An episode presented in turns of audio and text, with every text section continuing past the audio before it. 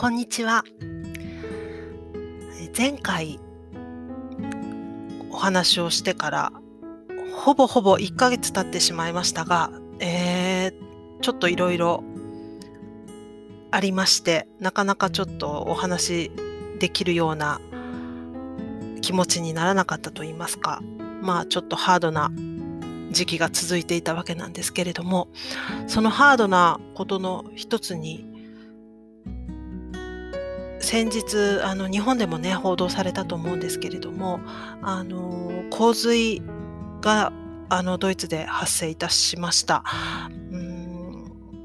本当に局地的な大雨が降りましてで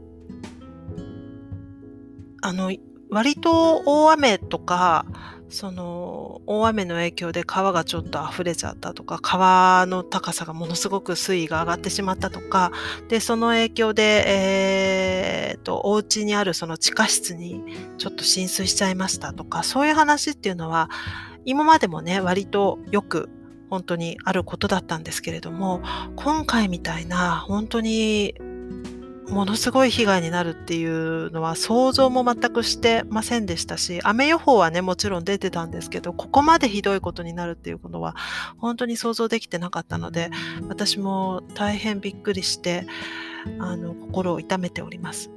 おかげさまで私自身は、あの、被害がありませんでしたし、私の周囲でも、あの、大きな被害を受けたっていうことは聞いてないんですけれどもお友達のお友達だったりとかちょっとその間接的に話を聞くとやっぱりそのもう家具がダメにし、ま、なってしまったとかあの、うん、日本式でいう1階ですねあの丸々水に使ってしまったとかそういうお話も聞いたりしています。でそういう時にねあのまあ何かしら心を痛めてるだけではなくて、えー、SNS でよく見かけるんですけれどもあのこういうことができますよっていう提案といいますかそういう呼びかけみたいなものをよく見るんですよね。あの赤ちゃん用のミルクありますとか洋服ありますとか、あの、何人ぐらいだったらお止めすること可能ですとか、そういうのを見ると、あ、本当に素晴らしいなと思います。なかなかね、簡単にできることじゃないですけれども、私も以前、うんと、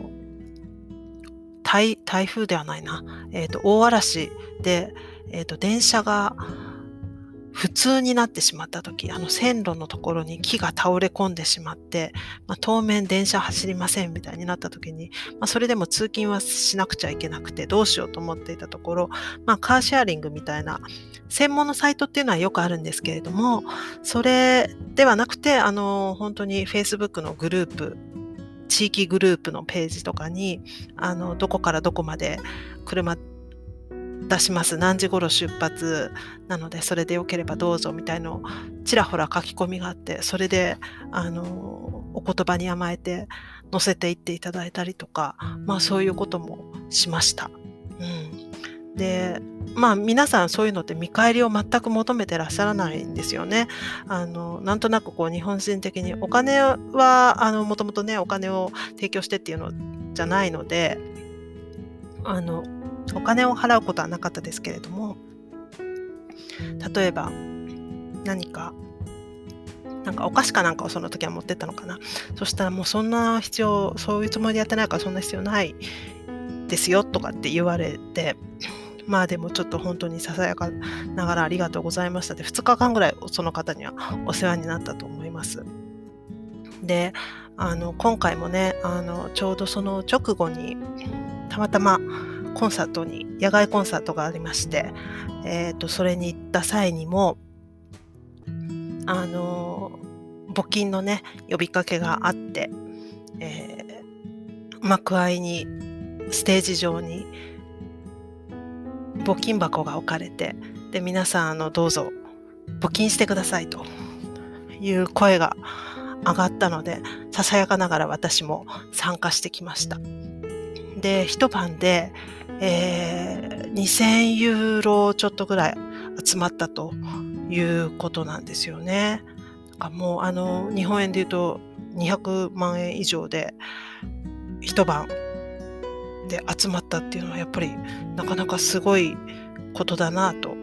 思います。皆さんのそういう時のね、意識の高さがあの非常に感じられて、そういうところは素晴らしいなと思いますけれども、あの、被害にね、遭われた方々が一刻も早くまた安心して生活ができるようになったら、なってほしいなと思っております。まあ、あのいろんなコロナ関連で制限されてたものもちょっとずつ緩くなったり、でもその緩くなったせいか、またなんか、あの、数が上がってきてるからまた厳しくなるとか、いろいろいろいろありますけれども、まあ少しずつ、あの、変わっていった生活についてもちょっとお話できたらなと思いますので、また改めてお話ししたいと思います。ではではまた。